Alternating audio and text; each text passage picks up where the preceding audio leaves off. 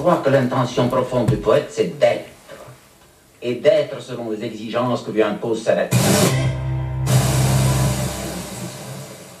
Nachlese. Ein Corona-Podcast mit Sina Delano und Jodok Trösch.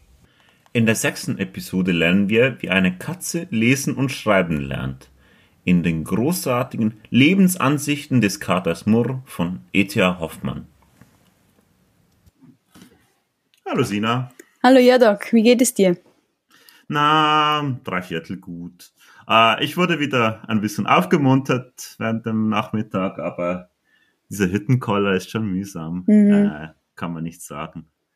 Äh, es geht immer, es braucht immer mehr, damit ich mal wieder dann irgendwann auch den Sinn in der Welt sehe. das trotz des Frühlings draußen, draußen, oder? Ja, der ist mhm. ja, der ist ja einfach der Hohn. Mhm. Ähm, also, ich glaube, wenn das Wetter schlechter wäre, würde mir das eher helfen, weil dann gäbe es keinen Grund, ähm, rauszugehen. Dann könnte man einfach drin sitzen bleiben und sich die Welt da draußen anschauen und sich sagen, ja gut, geht eh den Bach runter. Aber ja, aber so wie es jetzt halt ist, äh, mit dem Wetter und überhaupt, wo man eigentlich lieber verreisen möchte oder mhm. ja, oder in die Sonne oder in die Berge oder was auch immer. Keine Ahnung, also macht es nicht einfacher. Ja. Und wenn man dann, ja, und man liest halt auch einfach immer mehr, dass es ja nicht, nicht so kurzfristig sein wird. Und ja, die genau. Leute haben sich noch nicht so ausgedacht, was das genau bedeutet und wie man das vielleicht irgendwie diese Situation auch, frag mich nicht, besser anpassen könnte. Mhm. Also, ja. Ich, ich mache mir diese Überlegung natürlich auch, auf, gerade was das Wetter betrifft, aber ich glaube, ich würde mich selber belügen, wenn ich jetzt denken würde, äh, wenn es doch nur wie grausames Wetter wäre. Ich glaube, das fände ich so einen Tag lang, fände ich das romantisch. Mhm. Und dann würde es mir noch mehr aufs Gemüt schlagen, als mir die jetzige Situation aufs Gemüt schlägt, weil ich glaube doch ein bisschen äh, Trost liegt für mich in, in, in der Helligkeit und mhm. äh, im Vogelgezwitscher. Also ähm, vielleicht auch in, in, in der Vorstellung, dass es der Welt eigentlich auch mal ganz gut geht, wenn wir nicht alle die ganze Zeit draußen sind und, und tun, was wir immer tun. Also, aber natürlich ja, ist es ein, äh, ein schwacher Trost. Aber mhm. äh, Stichwort Trost, ähm, als ich dir heute Nachmittag geschrieben hatte, dass ich mich irgendwie zu, zu leer fühlte, um jetzt in meiner Bibliothek zu stöbern und äh, etwas zum Lesen herauszusuchen und das dir rübergeschoben habe, ähm, mhm. hast du mir tatsächlich ähm, du hast mir dann eine, einen Lektürevorschlag geschickt, der mir wirklich auf einmal ein Lächeln aufs Gesicht gezaubert hat, um es jetzt ein bisschen kitschig zu sagen. Ähm, äh, und auch viele Erinnerungen auch wachgerufen hat, aber, aber zunächst einmal wirklich eine, ähm, die du ja dann auch ähm, vorweggenommen hast, die Pointe, eine, eine Art Katzenvideoeffekt ausgelöst hat bei mir. Ach, du kannst das nicht von hinten aufziehen, Sina. Doch, doch, man kann äh, alles von hinten du solche. Anspielungen. Das ist jetzt nicht das erste Mal. und unsere lieben Hörerinnen und Hörer wissen noch überhaupt nicht, wovon wir sprechen. Ja, genau. Das ist ja das Lustige daran. Ähm, du, du magst es schon, den Leuten den Speck durch den Mund zu ziehen. Genau, ähm, womit schon wieder eine Anspielung gefallen ist. Ich mag es eben, wenn die Leute die Ohren spitzen und versuchen herauszufinden, worum es gehen mag. Ah, also gut, dann. Anspielung zu platzen die Mäuse oder wie? Genau, nee, ich wollte zu dir sagen, dann lass doch die Katze aus dem Sack. ja, also, um die Katzenwitze mal zu beenden, wir lesen heute was aus Etja Hoffmanns Lebensansichten des Katers Murr. ähm, ich glaube, der mit Abstand tollsten Geschichte für jeden Menschen, der Katzen mag. Mhm. Und sorry, aber Menschen, die Katzen nicht mögen, hm. Äh, selbst wenn ich allergisch bin auf die. Bist du wirklich? Ja, leider schon. Oh. Aber das hält mich nicht davon ab, äh, nicht ab und zu mal eine Katze, sagen wir so, auszuleihen für einen Abend oder so, wenn ich zu Besuch bin bei jemandem. Mhm. Zum Preis von viel Schnupfen. Obwohl es ja eher so ist, dass äh, die Katze sich dich ausleiht, oder? Was das Natürlich, Temperament ja. angeht. Aber glücklicherweise mögen mich Katzen. Äh, da habe ich nicht so Schwierigkeiten. Mhm. ja, ja. Nee, ähm, und also ich, muss ehrlich sagen, es ist einer meiner absoluten Lieblingstexte. Ich kann es nicht anders sagen. Und es war genauso wie bei dir. Ähm, ich war wirklich, na, als du mir das geschickt hast, völlig äh, auch äh, völlig angepisst von dieser Welt. Hätte sie am liebsten brennen sehen wollen. Oh. Tut sie ja. Ähm, und äh, habe mich dann quasi mit dieser Aufgabe an mein Büchergestell gewagt und dieses Büchlein rausgezogen, das lustigerweise bei mir wirklich auch so eine Katze auf dem Kopf hat. Ganz schönes kleines Büchlein von Hoffmanns. Ähm, und dachte nur so, okay, ja gut, ähm, so kann ich mich versöhnen. Mhm. Ähm, also es war wirklich auch für mich ein absoluter Aufsteller. Ja, äh, da bin ich echt dankbar dafür. Es war nicht der einzige heute Nachmittag, ähm, aber es war auch einer. Genau.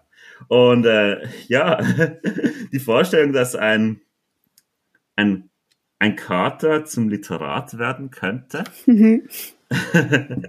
ist natürlich so absolut großartig wie der Name Murr.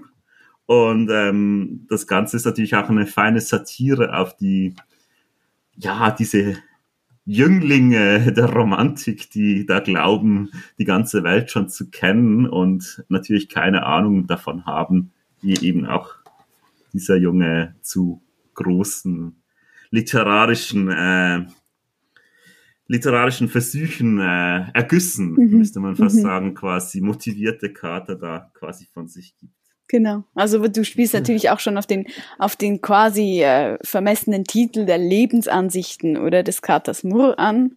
Äh, also überhaupt die Idee, da seine eigenen Lebensansichten zu verbreiten, ähm, zeugt ja von einem, von einem gewissen Selbstbewusstsein. Ähm, und äh, ich habe dann auch, dieses Bild findet sich, glaube ich, auch auf dem Wikipedia-Artikel äh, des äh, historischen Titelblatts. Und da Mhm. ist auch ein sehr stolzer Kater abgebildet. Ähm, Schüchtern mit bebender Brust. genau, und, und äh, trägt eine Feder quasi, die er geschultert hat wie ein Gewehr oder etwas ähnliches. Mhm. Ähm, und äh, eine sehr stolze, ein, ein sehr stolzer Habitus. Ähm, Genau, ja. und auch sehr schön an diesem Titelblatt sind diese zahlreichen Schnörkel, die sich darauf noch finden. Ähm, also die, die Schrift Katamur ähm, ist in zahlreichen Schnörkel, eben Arabesken gewissermaßen auseinandergezogen, dann die sich so äh, um den Kater herumranken, so dass man sich wirklich vorstellen kann, wie der Kater selbst da gewissermaßen kalligraphisch tätig geworden ist. Hm. Mhm. Ja, genau. Und wir lernen natürlich, wir sind ja Literaturwissenschaftler, ähm, verfolgen in unserem Ausschnitt dann, wie dieser Kater überhaupt das Lesen und die menschliche Sprache erlernt. Und wenn man dem Roman glauben darf, dann ist das gar nicht so schwierig für Mhm. Tiere. Und wenn man mal eine Katze hatte so bei sich, während man zu lesen versucht hat, dann kann man sich das durchaus vorstellen, Mhm. äh, dass das, dass die da mitliest und genau weiß, was man dabei entdeckt. Mhm. Genau. Das finde ich auch so wunderbar. Also jeder, der mal, dieses Buch ist wirklich, jeder, der eine Katze kennt, weiß genau, wovon der Herr Hoffmann spricht. Genau. ja, absolut. Soll ich mal Ähm, ein bisschen lesen? Ich glaube, wir sollen einfach lesen, das ist das Schönste an diesem Text, ja.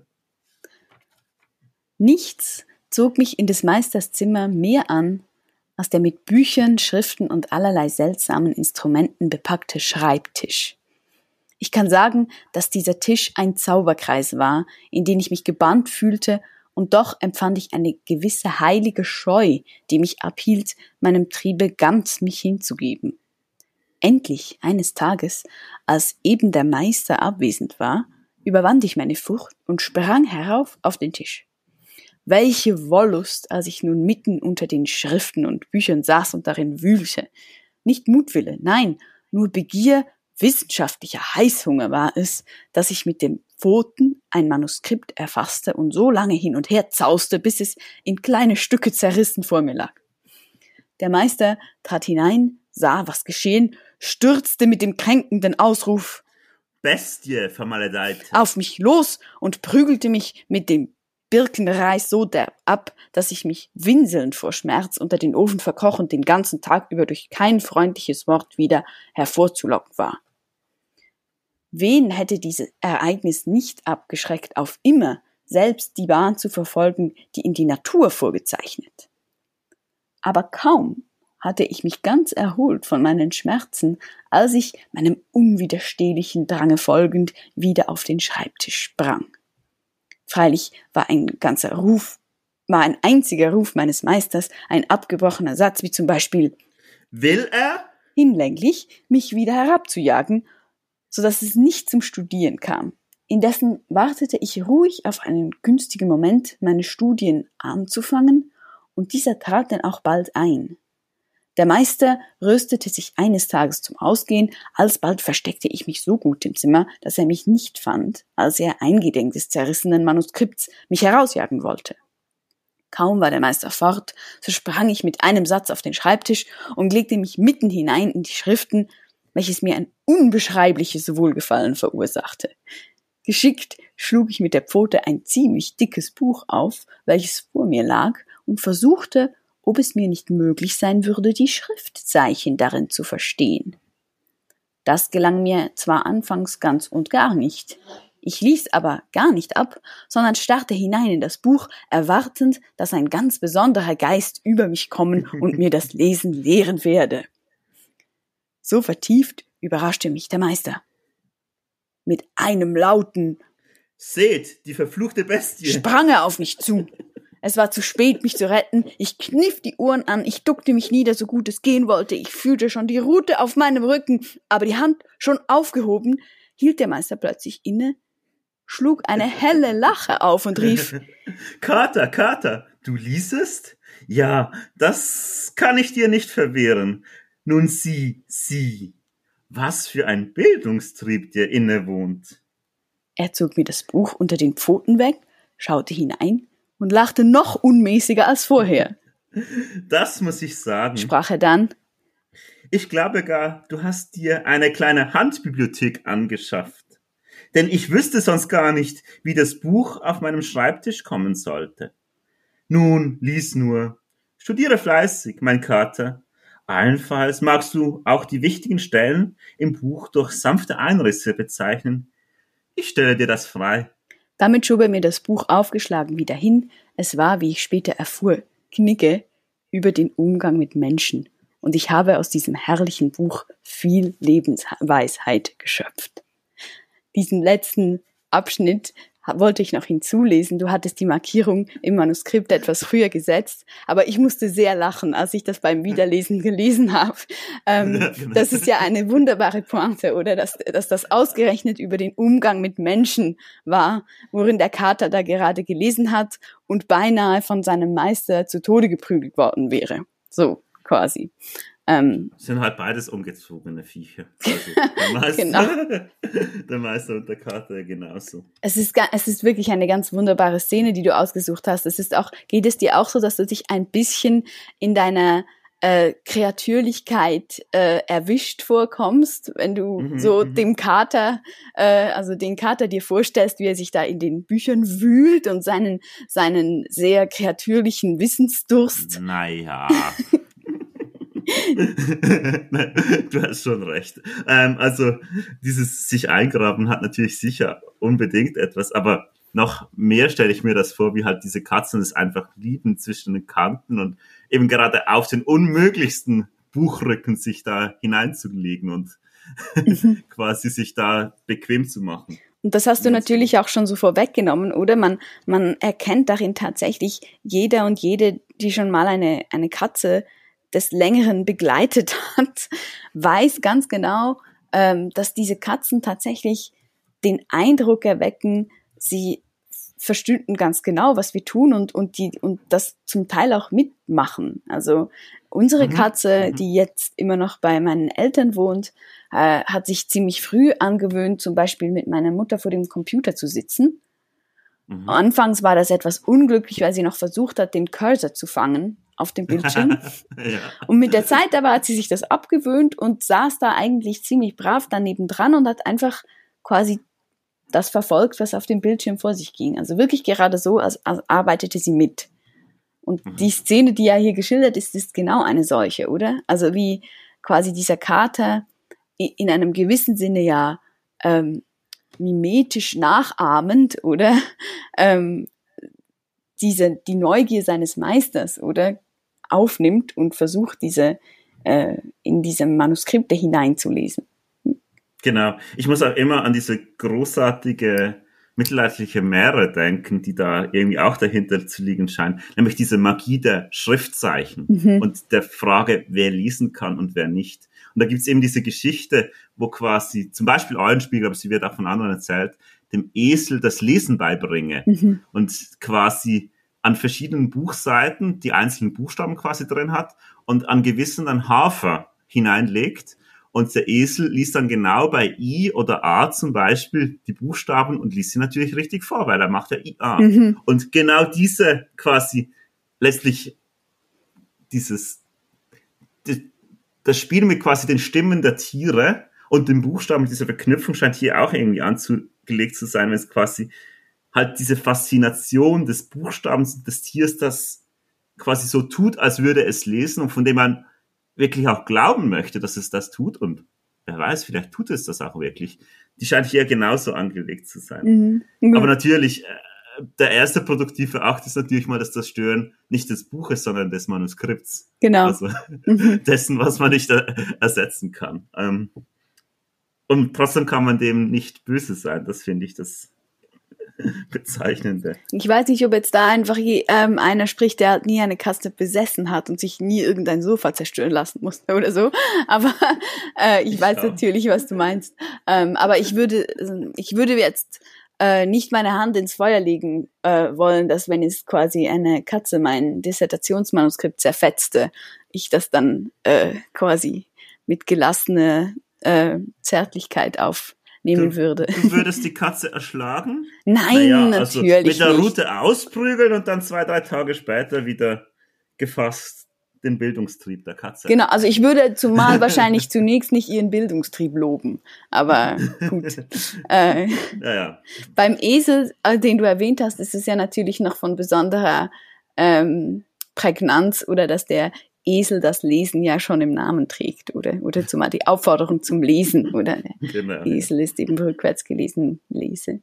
Ähm, und auf der anderen Seite fand ich jetzt auch beim, beim Wiederlesen der, der Passage, ähm, ist mir das Wort Satz zum ersten Mal aufgefallen. ähm, also wie da quasi, das ist ja auch eine, eine eine sehr dynamische Szene, das Ganze, oder? Also es hat eine, eine, eine unglaubliche Lebendigkeit und, und der, dass der Kater da immer mit einem Satz gewissermaßen auf den Schreibtisch, auf den Schreibtisch zu den Büchern kommt, oder? Kann man ja immer auch gewissermaßen so doppelsinnig lesen in, im Sinne des, äh, des einen Satzes, oder? Mit dem man eben dann auch äh, das Lesen und das Schreiben anfängt und so weiter. Hm.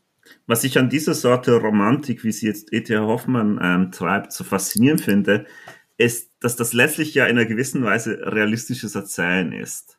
Ähm, also klar, die Erzählperspektive ist komisch, dass der Kater das erzählt, mhm. aber letztlich ist diese Szene sehr nachvollziehbar und trotzdem einfach nur dadurch, wie quasi das Geistige dahinter ausgedeutet wird, nämlich als ein echtes Lesen, und nicht nur als quasi eine Katze, die in die Bücher reinschaut.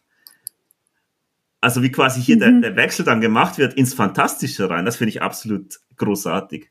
Also quasi aus dem realistischen Erzählen kippst dann plötzlich einfach um. Mhm.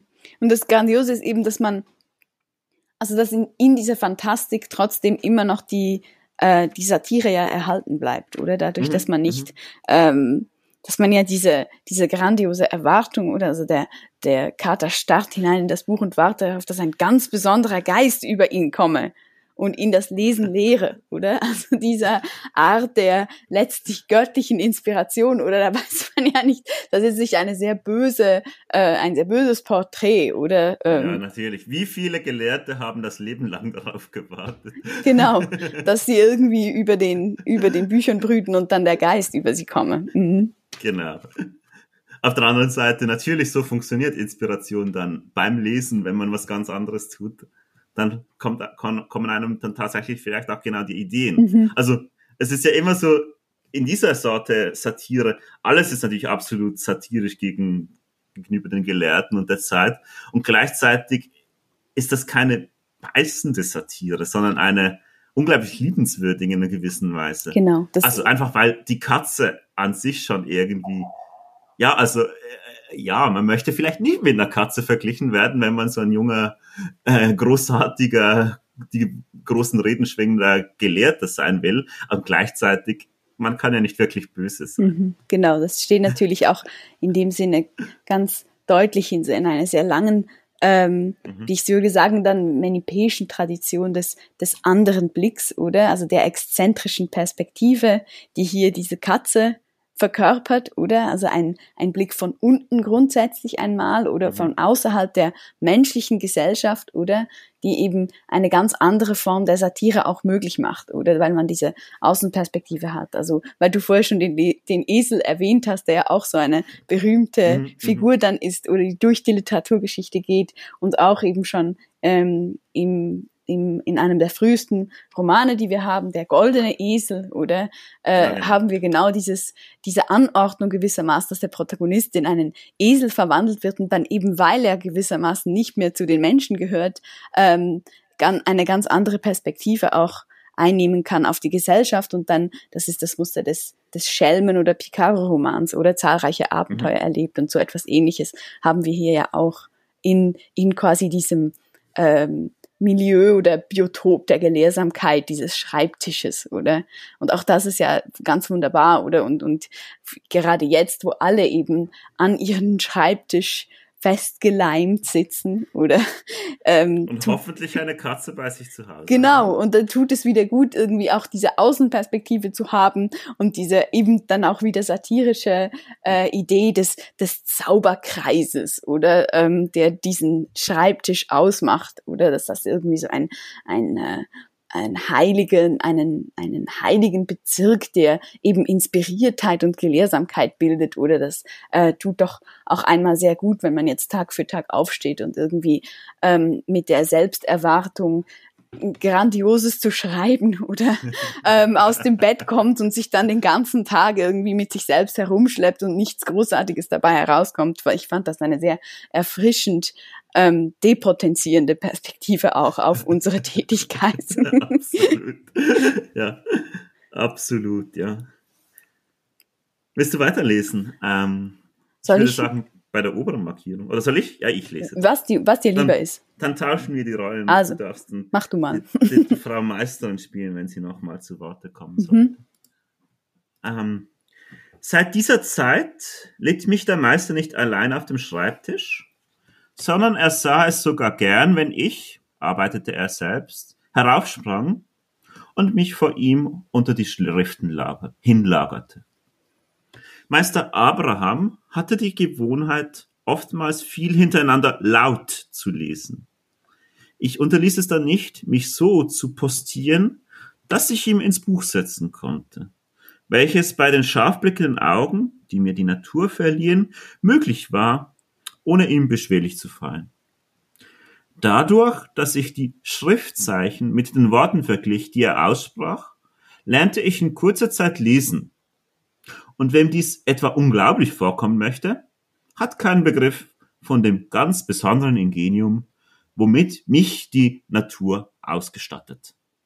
Genies, die mich verstehen und mich würdigen, werden keinen Zweifel hegen rücksichts einer Art Ausbildung, die vielleicht der ihren, der ihrigen gleich ist. Dabei darf ich auch nicht unterlassen, die merkwürdige Beobachtung mitzuteilen, die ich rücksichts des vollkommenen Verstehens der menschlichen Sprache gemacht. Ich habe nämlich in vollem Bewusstsein beobachtet, dass ich gar nicht weiß, wie ich zu diesem Verstehen gekommen bin. Bei den Menschen soll dies auch der Fall sein. Das nimmt mich aber gar nicht wunder, da dies Geschlecht in den Jahren der Kindheit beträchtlich dümmer und unbeholfener ist als wir. Als ein ganz kleines Kätzchen ist es mir niemals geschehen, dass ich mir selbst in die Augen gegriffen, ins Feuer oder ins Licht gefasst oder Stiefelwichse statt Kirschmus gefressen, wie das wohl bei kleinen Kindern zu geschehen pflegt. da wird er fast ein bisschen arrogant, der Kater.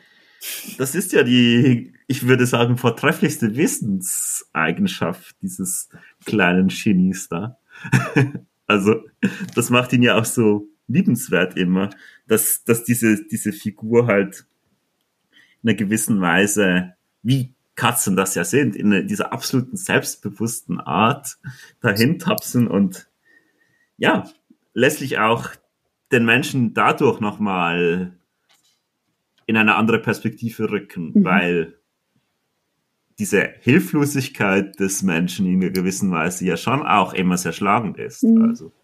Ja, wie die Katze da hat auch so in, in der ganzen Lese-Lern-Szene ja auch quasi eine, eine Autonomie an den Tag legt, eben die kleinen Kindern abgeht, oder bei, die man eben beim Lesen lernen unterstützen muss, äh, die man zum Teil ja auch ähm, geradezu in das Lernen des Alphabetes hinein ähm, bescheißen muss mit allerlei mhm. äh, Alphabetplätzchen oder was es da für historische Methoden gibt oder den Kindern das Lernen zu versüßen. Und dieser Kater beschreibt quasi, wie er da ganz souverän ähm, dem Meister aus freien Stücken über die Schulter guckend ähm, sich dieses, diese Kulturtechnik aneignet, oder?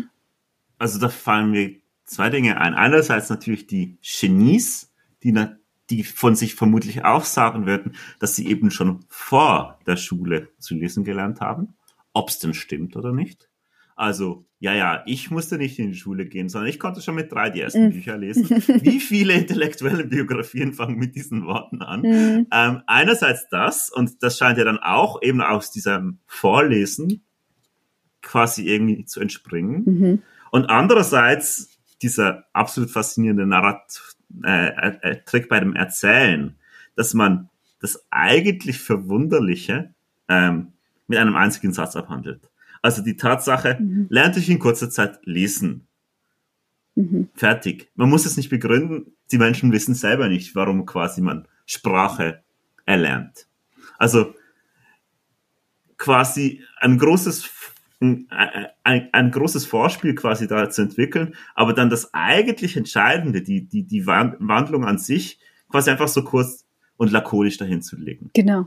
Und aber damit legt er quasi ja die Pfote, um das jetzt ein bisschen auszureizen, auch genau auf den entscheidenden Punkt, oder? Der, der wird dann ja auch im Anschluss noch betont, oder? Also ähm, Dabei darf ich auch nicht unterlassen, die merkwürdige Beobachtung mitzuteilen, genau. die ich rücksichts des vollkommenen Verstehens der menschlichen Sprache gemacht, nämlich eben, dass man, wenn man es einmal gelernt hat, überhaupt keine Ahnung hat, wie, wie das vonstatten gegangen ist und sich auch, könnte man hier anknüpfen, schlechterdings nicht mehr vorstellen kann, wie es gewesen ist, bevor man es konnte. Ja, und dass auch letztlich die Entwicklungspsychologie oder was auch immer das Wort da ist, das passt, das bis heute nicht erklären kann, ähm, wie äh, Sprach, also das stimmt für 1800, das stimmt für eine gewisse Weise mhm. auch heute noch, mhm. wie quasi Sprachentwicklung tatsächlich passiert und dann letztlich auch nie argumentieren kann, dass ein Kater, der durchaus auch sich bemerkbar machen kann, nicht vielleicht doch auch Sprache beherrscht. Also mhm. hier liegt ja doch recht viel drin, also Klar. an, an an subversivem Potenzial. Mhm. Also eben die Frage, die Sprache des Menschen und die Sprache überhaupt oder dann eben von mir aus die Sprache der Tiere.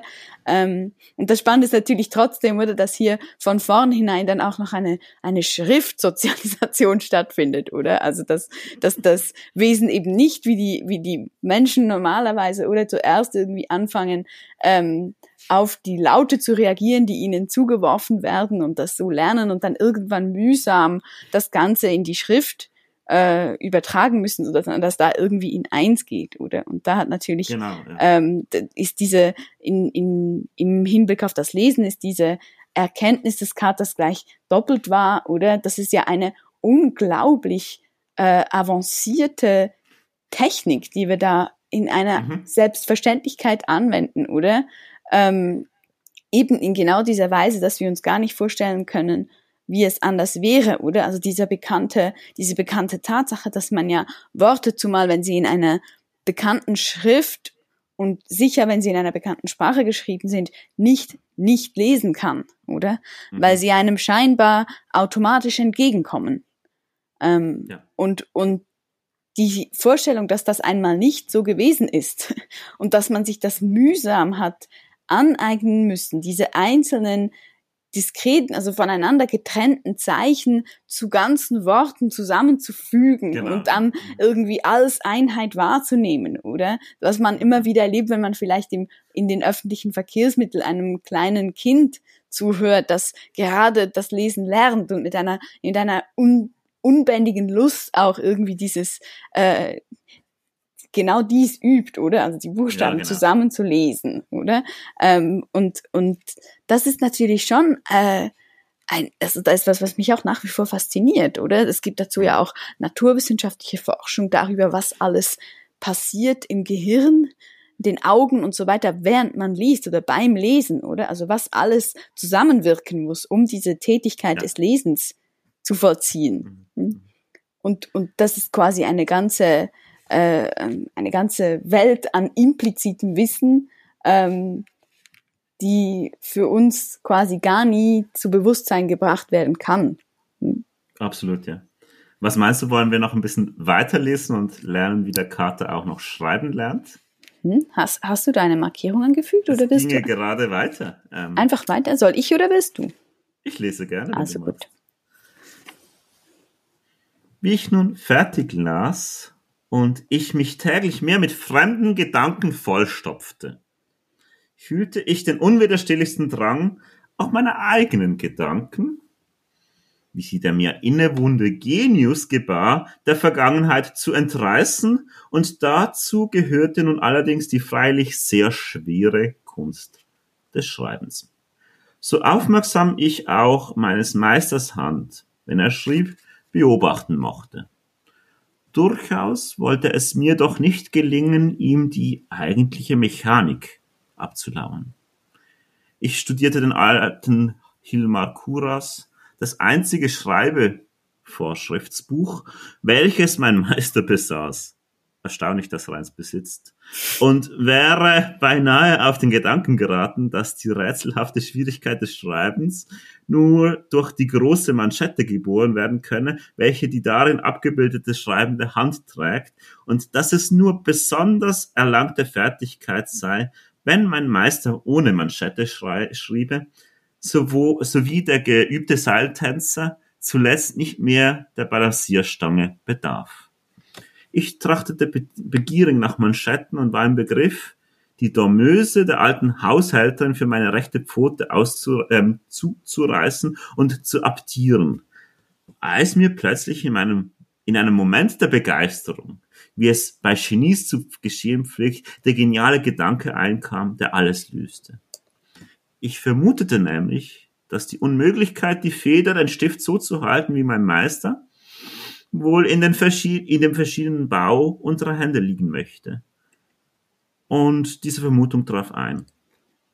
Ich musste eine andere, dem Bau meines rechten Pfötchens angemessene Schreibart erfinden und er fand sie wirklich, wie man wohl denken mag. So entstehen aus der besonderen Organisation des Individuums neue Systeme. Eine zweite böse Schwierigkeit fand ich in dem Eindruck der, der Feder in das Tintenfass. Nicht glücken wollte es mir nämlich, bei dem Eintunken das Pfötchen zu schulen. Immer kam es mit hinein in die Tinte, und es konnte nicht fehlen, dass die ersten Schriftzüge mehr mit der Pfote als mit der Feder gezeichnet, etwas groß und breit gerieten. Unverständige mochten daher meine ersten Manuskripte beinahe nur für mit Tinte beflecktes Papier ansehen. Genies werden den genialen Kater in seinen ersten Werken leicht erraten und über die Tiefe, über die Fülle des Geistes, wie er zuerst aus unversiegbarer Quelle ausspulte, erstaunen, ja ganz außer sich geraten. Damit die Welt sich dereinst nicht zanke über die Zeitfolge meiner unsterblichen Werke, will ich hier sagen, dass ich zuerst den philosophisch-sentimental-didaktischen Roman schrieb, Gedanke und Ahnung oder Kater und Hund. Schon dieses Werk hätte ungeheures Aufsehen machen können. Dann, in allen Sätteln gerecht, schrieb ich ein politisches Werk über dem Titel über unter dem Mausefallen, unter dem Titel über Mausefallen und deren Einfluss auf Gesinnung und Tatkraft der Katzheit.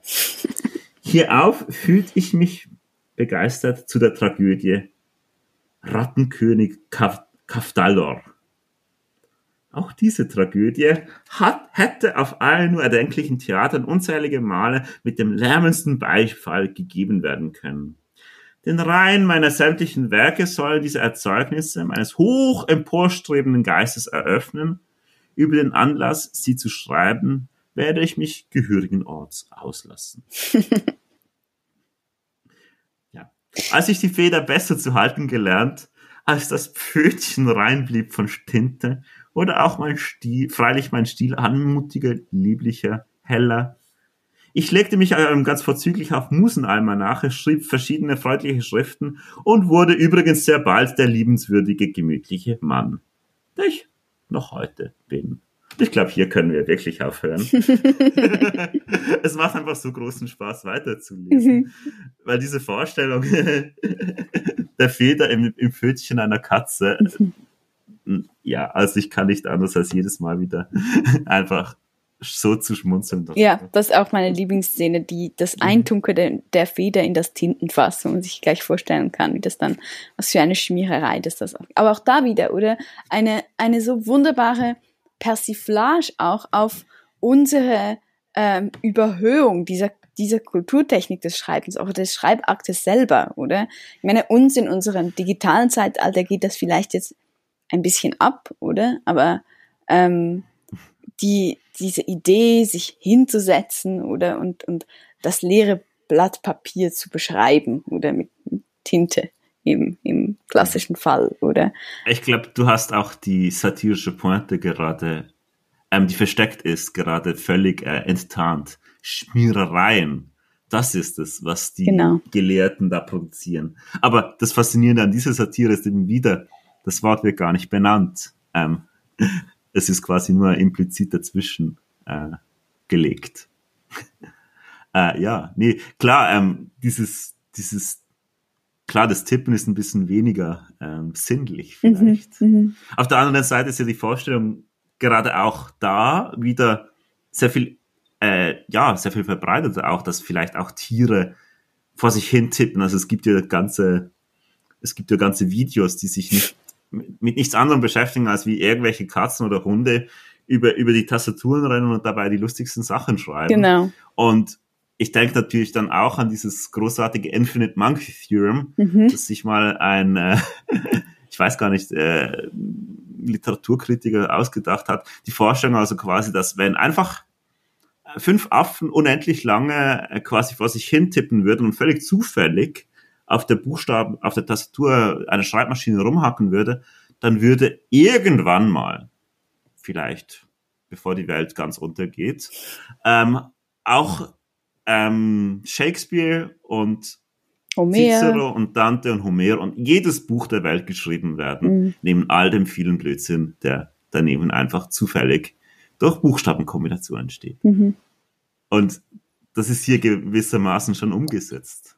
Ja, obwohl ich eben doch wieder auch meinen würde, dass da halt so eine, eine kategoriale Differenz auch besteht oder zwischen, zwischen dem Handschrift genau dem zwischen der Handschrift und dem und dem Tippen, das halt eben diese Me mhm. Mechanik hat und und dass ich meine, da, das muss ich auch dir nicht erzählen, oder? Ich glaube, alle, die heute schreiben, studieren und schreiben, äh, lernen und schreiben, ähm, müssen damit umgehen, dass alles, was auf dem virtuellen äh, Textverarbeitungsprogramm geschrieben ist, so vollkommen ähm, unverbindlich ist oder? In einer in einer ganz anderen Weise als das bei der Handschrift der Fall ist. Oder wenn man da natürlich kann man auch da ausradieren je nachdem womit man schreibt oder? Aber aber das hat man nicht kann auch Manuskripte zerreißen zerstückeln. Genau aber dann muss man sie wirklich zerstückeln oder? Man kann nicht einfach ungeschehen machen ähm, was, was,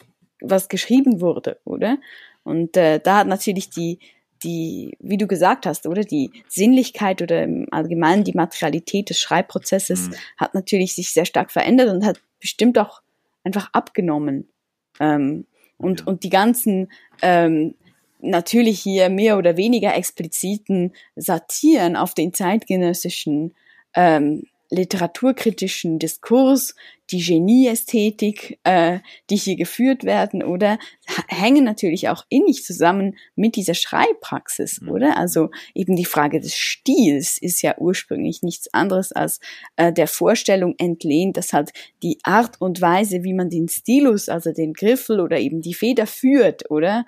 Ähm, dass die Charakteristik eines Textes ausmacht und dann eben auch den Ton, der dann zum, zum Stil sublimiert wird, oder?